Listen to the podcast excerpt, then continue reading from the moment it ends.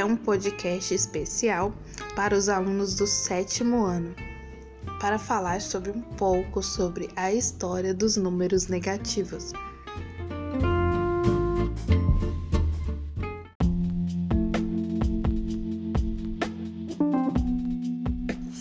Para falar da história dos números negativos, eu vou estar lendo páginas do livro A Fascinante História da Matemática, do autor Michael Launay, da pré-história aos dias de hoje, publicado pela editora Bertrand Brasil.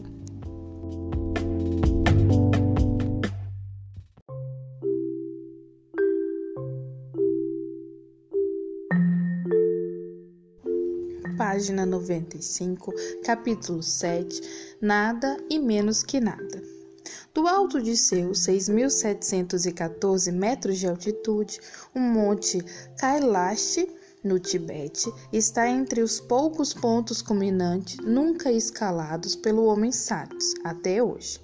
Sua silhueta arredondada, marcada pela neve sobre a cinza de granito, destaca-se de forma maciça sobre a paisagem do oeste do Himalaia. Para os habitantes da região, sejam hindus ou budistas, a montanha é sagrada, sendo objeto de mitos ancestrais e histórias maravilhosas. Contam, inclusive, que se trata de um lendário Monte Meru, que, segundo as mitologias locais, era o centro do universo.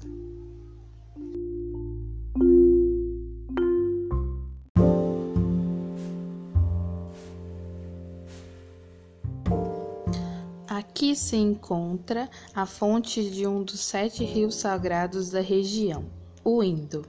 Ao deixar as encostas do Monte Kailash, indo em direção a leste, zigzagueia rapidamente através das montanhas brancas de Casimira e outra vez começa a descer devagar em direção ao sul. Atravessa então os planícies do Punjab e do Sindh, no Paquistão para em seguida lançar-se no delta do Mar da Arábia. O Vale do Indo é fértil e na antiguidade a região era coberta por florestas frondosas. Nelas, elefantes da Ásia conviviam com rinocerontes, tigres de bengalas, macacos e em sua habitual agitação, serpentes e magos rapidamente tentaram enfeitiçar suas suas flautas. Na curva do caminho, quase poderíamos encontrar Mowgli, personagem do livro da selva, cujas aventuras se passam nesse cenário. Aqui é que nascia uma civilização original e discreta, cuja produção matemática desempenharia um papel determinante no início da Idade Média.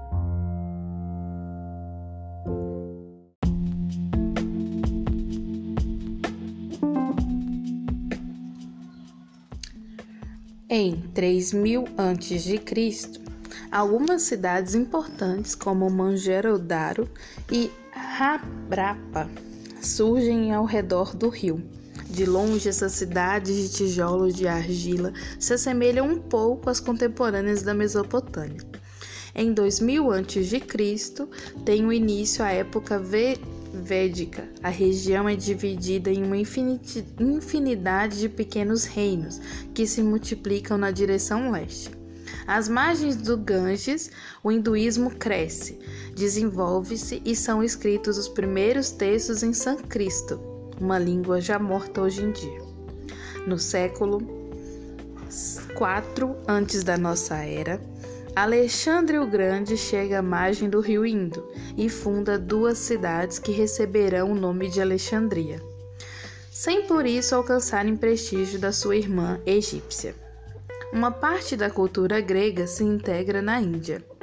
Vem em seguida a época dos grandes impérios e dinastia como os Maurya reina sobre quase uma totalidade do subconsciente indiano durante pouco mais de um século depois dessa infinidade de dinastias, se sucederiam convivendo mais ou menos pacificamente até a conquista muçulmana do século VIII.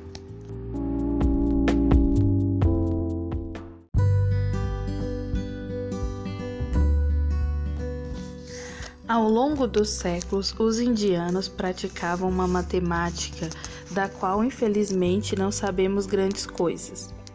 O motivo dessa ignorância é simples. Desde o início da época védica, seus cientistas desenvolveram o ideal de transmissão oral de conhecimentos, que proíbe o princípio a sua escrita. Os conhecimentos devem ser compartilhados oralmente de geração em geração, de mestre a aluno. Os textos são aprendidos de cor, em forma de poemas ou acompanhado com as astúcias mnemônicas e em seguida recitados e repetidos tantas vezes quanto necessárias para serem dominados à perfeição. De fato, são encontradas aqui e ali algumas exceções à regra, fragmentos escritos que chegaram até nós, mas a colheita é bem escassa. E, no entanto, como eles faziam matemática, Caso contrário, como explicar a riqueza de conceitos que nos revelariam quando e por volta do século V depois de Cristo, enfim decidi, decidem lançar por escrito seus ensinamentos acumulados oralmente por séculos? A Índia conheceria então uma idade de ouro científica e logo viria a se difundir no mundo inteiro.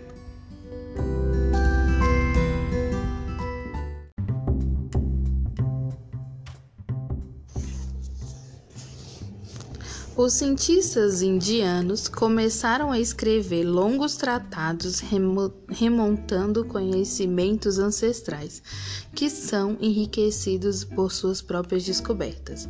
Entre os mais famosos temos Aryabhata, que se interessou pela astronomia e calculou excelentes aproximações para o número π. Valramira responsável por outros avanços em trigonometria, e Bhaskara, o primeiro a escrever o zero em forma de círculo e utilizar cientificamente o sistema decimal que utilizamos hoje. Isso, que é, isso mesmo, os 10 algarismos: 0, 1, 2, 3, 4, 5, 6, 7, 8 e 9, como costumamos chamar os algarismos hindu-arábicos. Na verdade, são indianos. Apesar disso, se tivéssemos de guardar o nome de apenas um dentre os grandes cientistas indianos dessa época, sem dúvida alguma a história se escolheria Brahmapramutta. Brahmapramutta viveu no século VII e foi diretor do Objetório de Uraram, na margem direita do Cipra no centro da atual Índia e um dos maiores centros científicos do país. Seu observatório astronômico deu fama à cidade, que era conhecida de Cláudio Ptolomeu na grande época de Alexandria. Em 628 d.C., Brachipramutta publica sua grande obra. Brachipramutta, vou estar deixando esse nome disponível para vocês depois. É, neste texto se encontra a primeira descrição completa do zero e dos números negativos, acompanha suas propriedades aritméticas. Hoje em dia, o zero e os números negativos tornaram-se onipresentes em nossa vida cotidiana. Para medir a temperatura e a altitude em relação ao nível do mar ou o saldo de sua conta bancária, que quase acabamos esquecendo, são ideias geniais. Sua invenção foi um exercício de acrobacia cerebral incomum, pela primeira vez executado com perfeição pelos cientistas indianos. Entender esse processo e tudo o que ele tem de sutil e poderoso ao mesmo tempo é uma delícia intelectual em que teremos que nos deter um pouco se quisermos penetrar mais fundo nas reviravoltas pelas quais vai passar a matemática nos séculos seguintes. Uma das perguntas que me fazem com mais frequência quando falo em público do meu franco, fraco pela matemática é sobre os motivos e origens. Como é que como é que eu venho o meu gosto, no mínimo estranho, por matemática? Perguntam-me às vezes Foi algum professor que lhe transmitiu essa paixão? Já gostava de matemática quando era criança? A manifestação, uma vocação, como sempre, desperta curiosidade. As pessoas até são indiferentes a essa disciplina. Para ser honesto, devo confessar que não faço ideia. Até onde me lembro, sempre gostei de matemática, sem poder identificar um acontecimento específico da minha vida a qual me tivesse levado por esse caminho. Entretanto, vasculhando mais atentamente na memória, eu tenho certas lembranças da alegria intelectual que eu podia mergulhar com o súbito aparecimento de ideias novas na minha mente. Foi um caso particular da descoberta de uma propriedade espantosa da multiplicação. Eu deveria ter no mínimo 9 ou 10 anos quando, digitando, meio que por acaso na minha calculadora escolar, me deparei com um estranho resultado.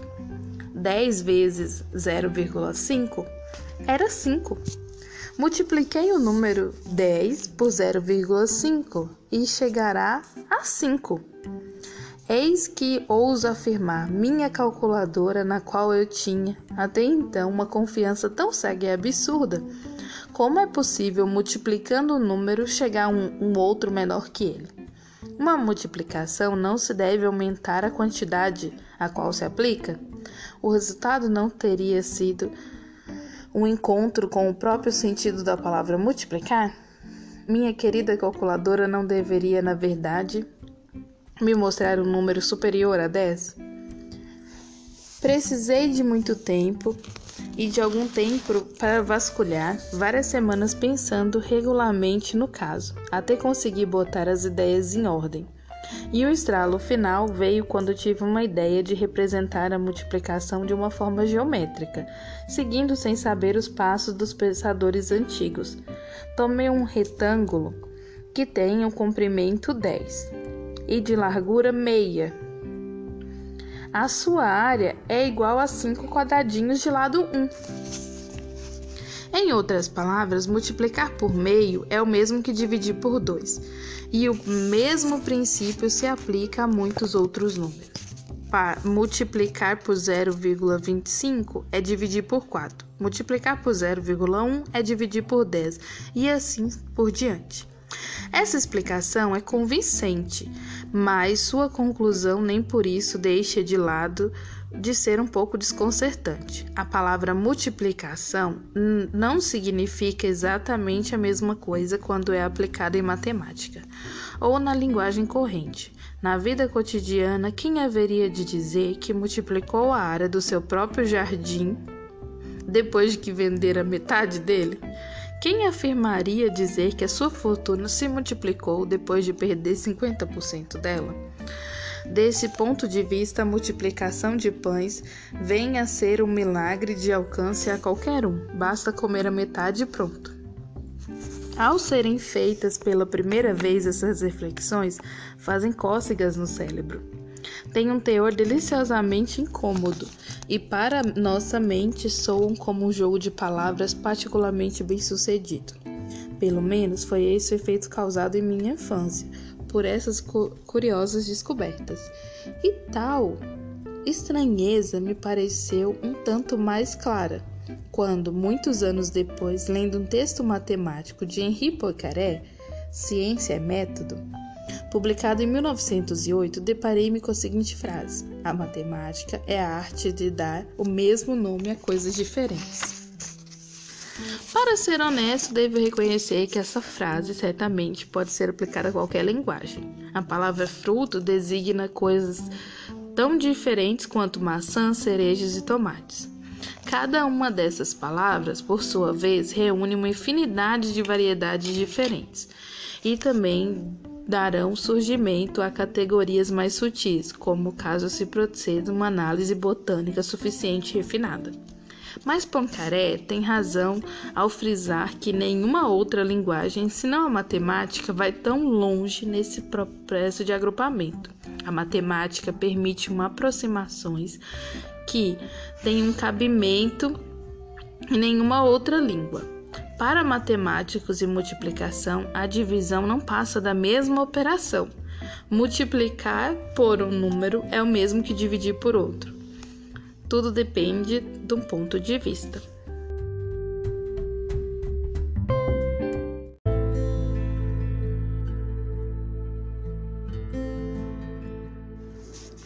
A invenção do zero e dos números negativos tem a ver com o mesmo estado de espírito. Para criá-los é preciso ousar, pensar contra a própria língua, reunir numa mesma ideia conceitos que a linguagem trata de maneiras radicalmente diferentes. Os cientistas indianos foram os primeiros a tomar claramente esse caminho. Se eu dissesse que já caminhei algumas vezes no planeta Marte, ou que me encontrei pessoalmente com várias vezes com Brachipramutta, você acreditaria? Provavelmente não. E estaria certo, pois na língua, na nossa língua, essas frases significam que eu de fato caminhei em Marte e encontrei o Brachipramutta. Em matemática, contudo, basta imaginar que esses números de vezes valem zero para entender que eu não menti. A língua utiliza estruturas diferentes para o caso de uma coisa ser ou não ser. A afirmação eu caminhei em Marte, a negação eu não caminhei em Marte. Já a matemática apaga essas diferenças para juntá-las numa mesma única forma. Eu caminhei um certo número de vezes em Marte. Esse número de vezes pode ser o número zero. Se, alguns séculos antes, os gregos já tinham encontrado dificuldade para aceitar o um como um número, imagine a revolução apresentada pela atribuição da categoria número para a ausência. Antes dos indianos, alguns povos de fato já haviam emboçado essa ideia, mas nenhum fora capaz de executá-la. A partir do século III antes da nossa era, os mesopotâmios foram os primeiros a inventar o algarismo zero. Antes, o seu sistema de numeração escrevia da mesma maneira, números como 25 e 250. Graças ao algarismo zero, designado como um lugar vazio, haveria, não haveria mais confusão. Mas os babilônicos nunca atribuíram a esse zero de lá a condição de número. Ele podia ser escrito apenas para designar um total de ausência de objetos. Do outro lado do mundo, os maias também tiveram inventado um zero. Chegaram até inventar dois. O primeiro, como dos babilônicos, servia apenas como algarismos para assimilar um lugar vazio num sistema posicional de base 20. O segundo, em compensação, de fato pode ser considerado um número, mas só usado no contexto de calendário maia. Cada mês do calendário tinha 20, tinha 20 dias, numerados de 0 a 19. Mas esse zero é só utilizado sozinho, seu emprego não é matemático. Os maias nunca usaram para efetuar é, operações matemáticas aritméticas.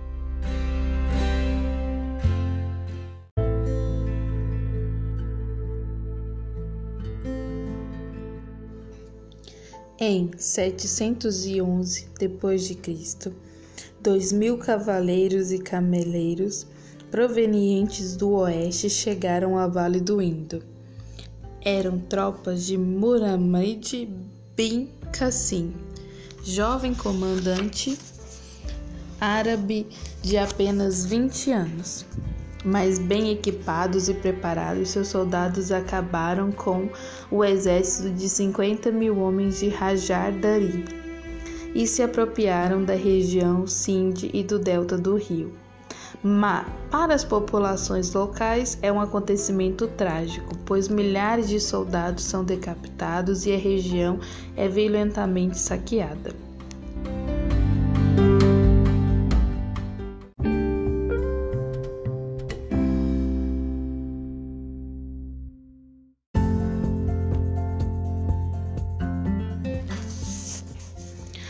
Porém, a chegada do jovem império árabe-muçulmano às portas do Indo seria uma oportunidade para a difusão da matemática indiana.